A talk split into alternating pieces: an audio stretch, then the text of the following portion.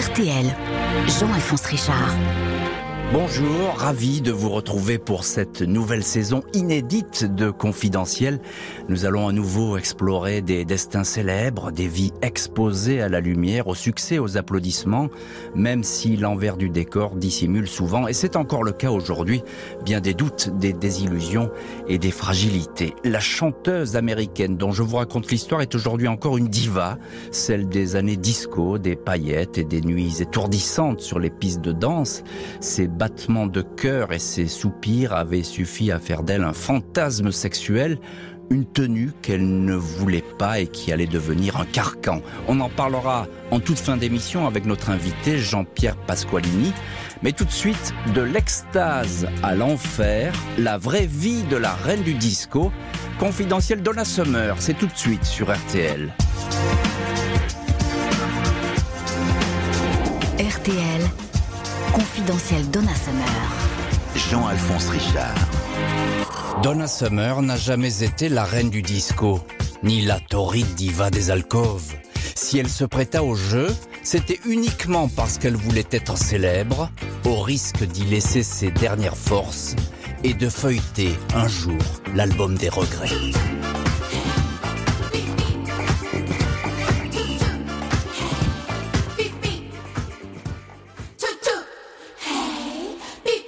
La Donna, Adrienne Gaines, est née le 31 décembre 1948 dans le quartier Mission Hill à Boston. Les Gaines et leurs sept enfants, six filles et un garçon, sont la première famille noire à s'installer sur Parker Hill Avenue, au numéro 16, dans une jolie maison au toit pointu. La famille appartient à la toute petite bourgeoisie. Une mère, Marie, institutrice, un père, Andrew, électricien. Dans ses souvenirs, Donna évoquera une enfance heureuse et insouciante, où il était toutefois interdit de transiger avec la religion et la morale. Le premier jour où elle portera du vernis à ongles, son père lui administrera une correction dont elle se souviendra toute sa vie. While the Angelus was ringing, calling for the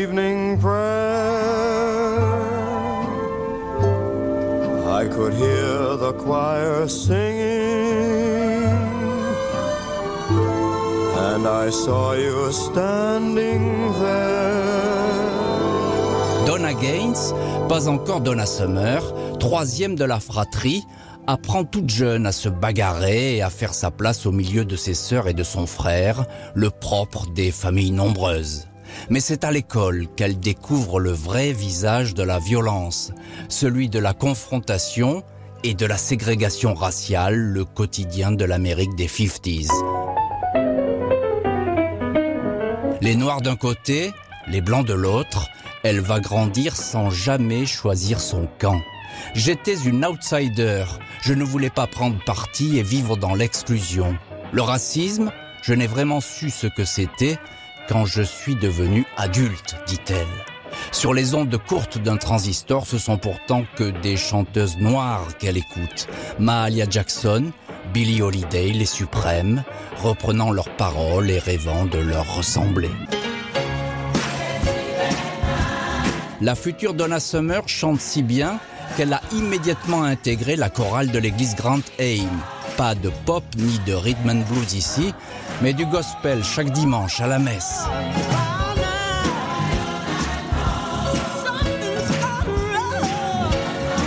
Un jour de novembre se joue le premier acte de son destin. La directrice de la chorale s'est toujours opposée à ce qu'elle chante en solo, mais ce dimanche, elle lui demande de remplacer au pied levé la première choriste, victime de la grippe.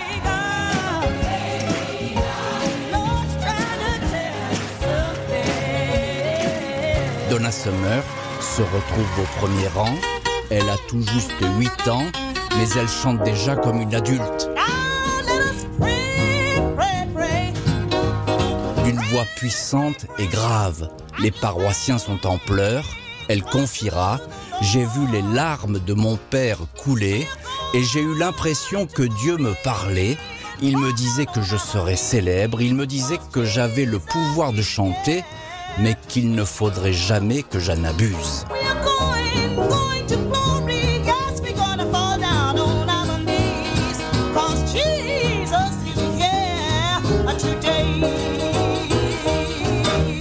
À partir de ce jour-là, Donna va courir après son obsession, devenir une chanteuse connue, accéder à la lumière.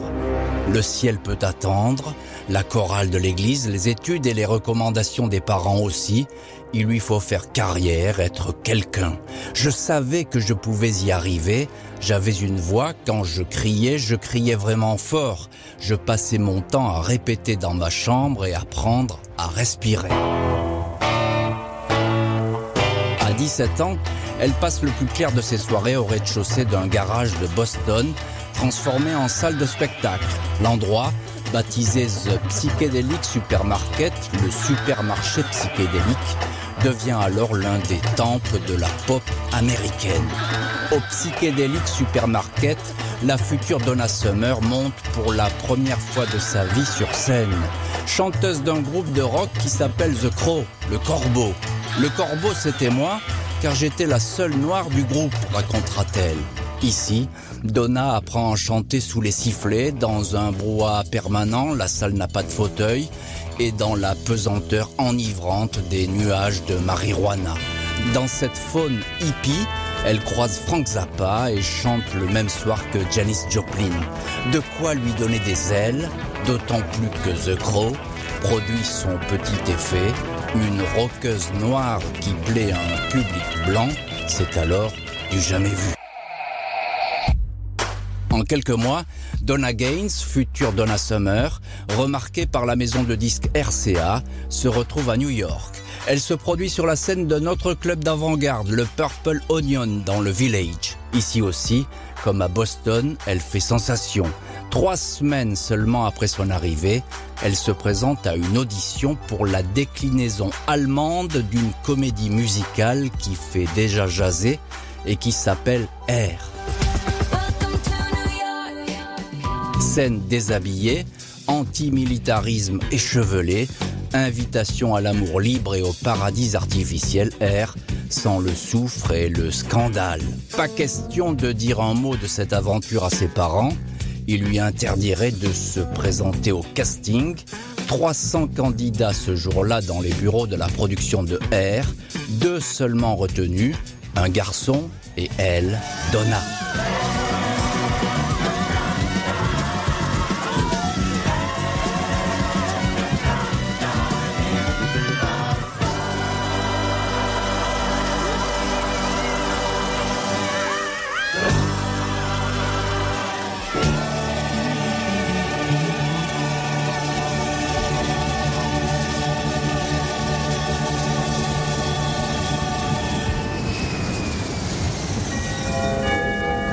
Semaines plus tard, celle qui va bientôt être Donna Summer débarque à l'aéroport de Munich. Elle n'a jamais mis les pieds en Europe et ne parle pas un traître mot d'allemand.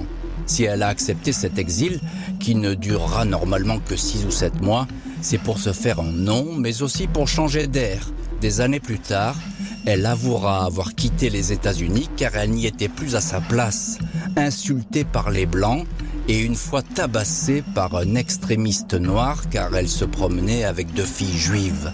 Il n'y avait pas tout ça en Allemagne, la couleur de peau disparaissait en Europe, je pouvais exister. Donna Gaines, bientôt Donna Summer, a presque 19 ans, des cheveux courts, de grandes boucles d'oreilles et des tenues hippies. À Munich, elle partage un appartement avec un membre de la troupe, Ronnie Williams, un Californien de 26 ans, ami, puis amant. Ce premier boyfriend lui apprend l'allemand. Dans R, Donna tient l'un des rôles vedettes, celui de Sheila. Presque tous les soirs, elle reprend en allemand une chanson traduite dans toutes les langues et que connaît par cœur le public.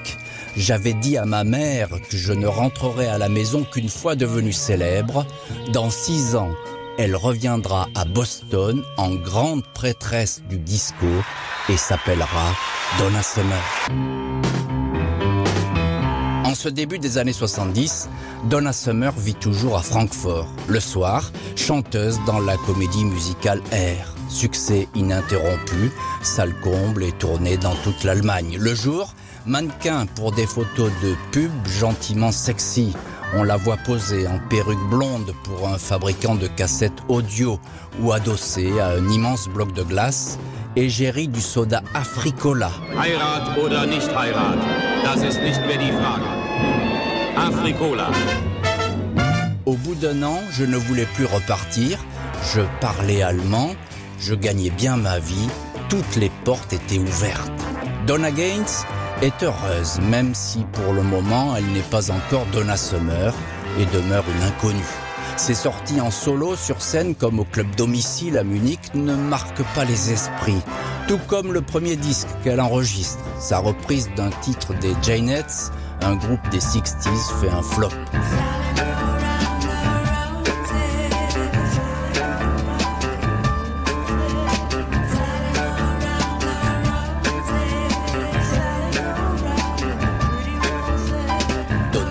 semble donc condamnée à rester une choriste de studio, à courir les cachets dans les comédies musicales du Vienna Folk Opera, dans des versions allemandes de Porgy and Bess, Showboat ou Godspell. La célébrité est en train de lui échapper, mais en cet hiver 1972, Donna s'en moque.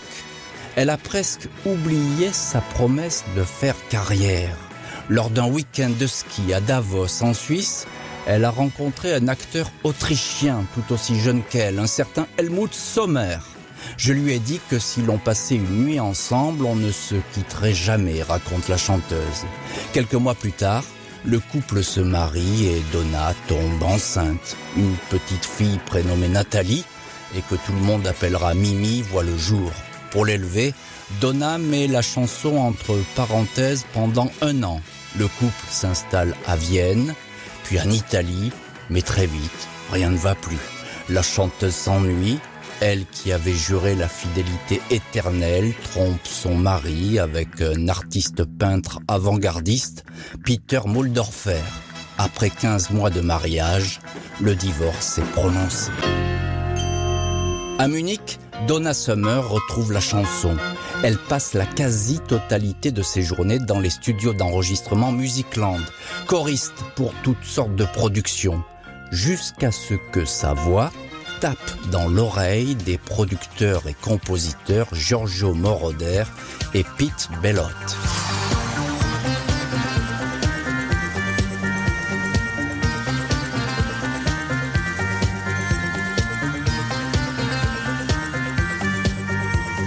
Moroder cherchait à former un groupe de filles, mais il est soudain convaincu que cette américaine vaut de l'or à elle toute seule.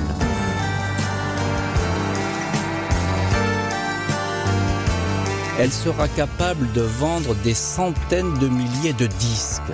Donna porte à cette époque son nom de femme mariée, sommaire, avec un O.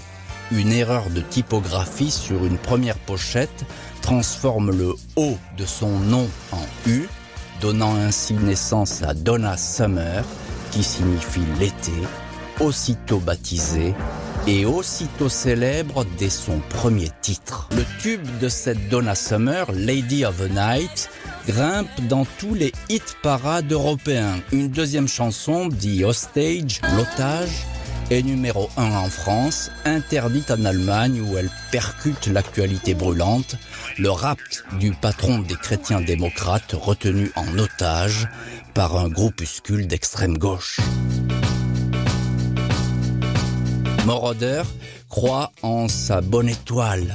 Il a su détecter Donna Summer et il est persuadé que sa voix est idéalement calibrée pour le nouveau rythme qui émerge, le disco. Moroder respire mieux que quiconque l'air du temps et il sait aussi que l'époque est au soupir. Histoire d'eau est un best-seller en librairie. Emmanuel fait sensation sur les écrans de cinéma. Pourquoi donc ne pas faire de Donna Summer la première madone sensuelle du disco? En cette année 1975, Donna Summer, 26 ans, enregistre donc le titre qui va faire d'elle un fantasme érotique. La chanson est directement inspirée du tube français Je t'aime moi non plus, qui vient alors de ressortir à Londres dans sa version Gainsbourg-Birkin. Murmures et chuchotements, Quand Donna écoute le titre, elle répond sans réfléchir. Aucun problème, je peux faire bien mieux que ça. La chanteuse racontera avoir enregistré en fermant les yeux, en pensant qu'elle était seule avec son boyfriend. Elle dira aussi s'être mise dans la peau de Marilyn Monroe jusqu'à imiter ses gestes et son regard abandonné. Les États-Unis, qui ignoraient jusque-là Donna Summer, vont vite apprendre à la connaître. Le producteur de Los Angeles, Neil Bogart, diffuse le disque lors d'une soirée privée et note que l'ambiance devient torride. Ses invités lui demandent qui est cette Donna. Bogart commande aussitôt une version longue de Love to Love You Baby pour le plus grand bonheur des amants. Le titre fera 16 minutes et 50 secondes, le temps de l'extase. Le très sérieux magazine Time dénombrera pas moins de 22 orgasmes. Le monde entier découvre Donna Summer qui pose sur la pochette en déshabillé de soie. Scandaleuse, voire pornographique pour les esprits puritains. La BBC anglaise censure le titre. Les radios américaines ne le diffusent qu'à des heures impossibles, sans pouvoir empêcher que celui-ci ne se hisse jusqu'à la deuxième place des hit parades. C'est à 2 heures du matin que l'une des sœurs de Donna entend cette voix et finit incrédule par la reconnaître. Les parents découvriront vite la nouvelle carrière de leur troisième fille, vouée de toute évidence à l'empire des sens. Ils finiront au fil des mois à se faire une raison, mais n'approuveront jamais vraiment la nouvelle Donna, troublante prêtresse des nuits disco.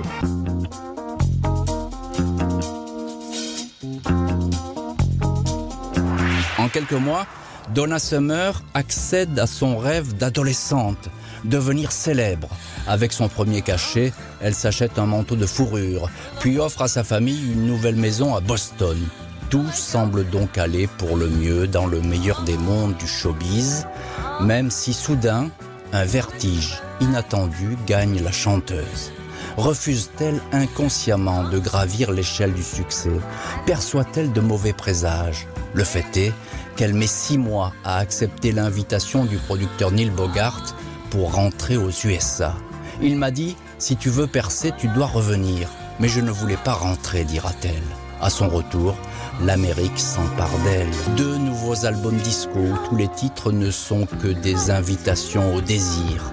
Le mot d'ordre du producteur est alors sans ambiguïté. Emmenez Donna chez vous et faites l'amour avec elle. Le spot de pub destiné aux radios dit 17 minutes d'amour avec Donna Summer. La chanteuse est malheureuse, otage d'une image qui ne lui ressemble pas, de plus en plus fréquemment au bord des sanglots. Au magazine Ebony, le plus lu par la communauté noire, elle répète Je ne suis pas que du sexe, du sexe et encore du sexe. Mais elle crie dans le désert Personne, alors, ne veut l'entendre. En cette fin des années 70, Donna Summer est une artiste qui accumule les records de vente. Une cash machine pour la maison Casablanca Records qui détient son contrat. Donna est prise dans une tourmente qui l'étouffe, le sentiment de n'être nulle part à sa place. La communauté noire américaine la désigne comme une chanteuse pour les blancs, mal à l'aise dans un milieu où la drogue circule, la tout va et où la pression est permanente. Avant un concert en Italie, elle ne tient plus sur ses jambes. On doit la placer sous masque à oxygène et la faire asseoir dans un fauteuil roulant. Où qu'elle soit, son étiquette de bombe sexuelle lui colle à sa peau nue. Au High Sierra Un casino de Las Vegas, on la présente comme la First Lady of Love, la première dame de l'amour. Après le show, elle aura besoin de son masque à oxygène et affichera un regard épuisé. Donna se noie alors dans les antidépresseurs et le Valium. J'étais comme un zombie qui traversait les pièces, incapable de me rappeler le nom des personnes que je voyais, racontera-t-elle. Après deux ans de succès ininterrompu, Donna Summer est une femme célèbre, mais seule et désespérée. Un matin, elle tente de se jeter dans le vide depuis une fenêtre du Navarro Hotel à Central Park à New York. Mais sa jambe reste coincée dans un rideau. C'est une femme de ménage, accourue à cause du bruit, qui parvient à la sauver. La chanteuse suit un traitement, s'éloigne de son entourage. Et va désormais tout faire pour effacer son image de diva incandescente. Tout mettre en œuvre pour se débarrasser de la nuisette qu'on lui fait porter sur chacune de ses pochettes. À un moment, dit-elle, j'ai chassé ce mensonge et j'ai voulu montrer qui j'étais vraiment. Confidentiel Donna Summer. Jean-Alphonse Richard. Bonjour Jean-Pierre Pasqualini. Bonjour. Directeur euh, des programmes de la chaîne Mélodie, excellent connaisseur de la chanson et spécialiste euh, du disco. Euh, Jean-Pierre Pasqualini, est-ce que Donna Summer est toujours aujourd'hui sur les platines des DJs Elle l'est déjà elle-même et ses chansons ont traversé le temps parce qu'elles ont été beaucoup reprises. Qu'est-ce qu'elle avait un peu de plus que les autres, Donna Summer? Bah, elle a été une des pionnières déjà. Elle a été une étoile en 79 au, au moment où le disco est au plus haut. Mais dès 74, elle chante euh, des chansons qu'on va appeler pré-disco comme The Hostage, Mhm. qui va être un énorme succès, surtout en France d'ailleurs. C'est en France que ça va démarrer le plus fort. Alors là, on est tout tout début euh, effectivement de la construction de la carrière de Donna Summer. Euh, il va y avoir cet immense titre, Love to Love You Baby, la chanson aux 22 orgasmes. On l'a raconté dans ce confidentiel. Qui oserait faire ça aujourd'hui? Qui oserait faire ça? Je ne sais pas, mais mais qu'elle ait osé, c'est étonnant parce qu'elle avait une culture très chrétienne. Elle avait grandi dans les églises gospel. C'est étonnant parce qu'elle a co-signé ce titre. D'ailleurs, elle a co-signé beaucoup de ses chansons, hein, Donna Summer. Elle s'est pas contentée d'être interprète. Donc cette chanson qui raconte quand même avec des mots euh, très très suggestifs euh, un acte sexuel, qui a d'ailleurs inspiré euh, hein, le Love to See Minor de Céron l'année suivante, s'est inspiré de ces orgasmes-là. Et plein de chansons de disco, d'ailleurs, sont devenues sexuelles à cause d'elle. Ça a été la pionnière et du disco et du disco sensuel, voire plus. Finalement, Donna Summer, elle n'est pas très à l'aise à l'époque avec euh, cette image de déesse euh, sexy, érotique même, on peut le dire. Ben justement, je crois que c'est par rapport à sa culture chrétienne, à son passé. Euh, ou non, elle n'est pas à l'aise du tout euh, avec tout ça parce que hum, elle essaye de prouver qu'elle sait faire autre chose. Elle va avoir beaucoup beaucoup de mal à hum, chanter d'autres chansons, même si elle en chante des chansons plus pop, moins disco. Elle va même se séparer très vite dès 77, alors que ça fait que 2-3 ans qu'elle est avec Giorgio Moroder et Pete Bellotte, ses producteurs. En tout cas, elle avait une forte personnalité et, et, euh, elle va prouver dès cette année 77 qu'avec I Feel Love, elle renouvelle le disco parce que I Feel Love, c'est un de ses tubes énormes et il est 100% synthétique. Donc, elle va quand même faire avancer l'histoire de la musique. C'est pas rien, Donna Summer. Carrière en Allemagne, carrière ensuite euh, aux États-Unis. Euh, Mondial. que- quelle image elle a Il faut se souvenir dans ces années 70-80, quel poids pèse-t-elle Donna Summer dans le monde de la chanson? Ah ben, au niveau de la maison de disques Casablanca, c'est énorme. C'est tellement énorme que quand en 80, elle va quitter Casablanca pour un nouveau label qui s'appelle Geffen, elle va vraiment avoir des gros problèmes. Il y aura des procès entre Casablanca et Geffen. Elle devait un album, comme on dit dans le jargon. Donc elle enregistrera à nouveau, après 80, un album Casablanca. C'est une poule aux œufs d'or que tout le monde veut dans sa basse-cour. Vous disiez fort caractère, c'est une star difficile Donna Summer? En tout cas, dans ce métier, surtout à l'époque, quand on était une femme et une femme de couleur, c'était pas facile. Hein. Elle était peut-être pas facile pour les hommes qui aimaient bien les poupées mannequins. Elle savait ce qu'elle voulait. Elle a tout le temps co-signé ses chansons avec tous ses partenaires.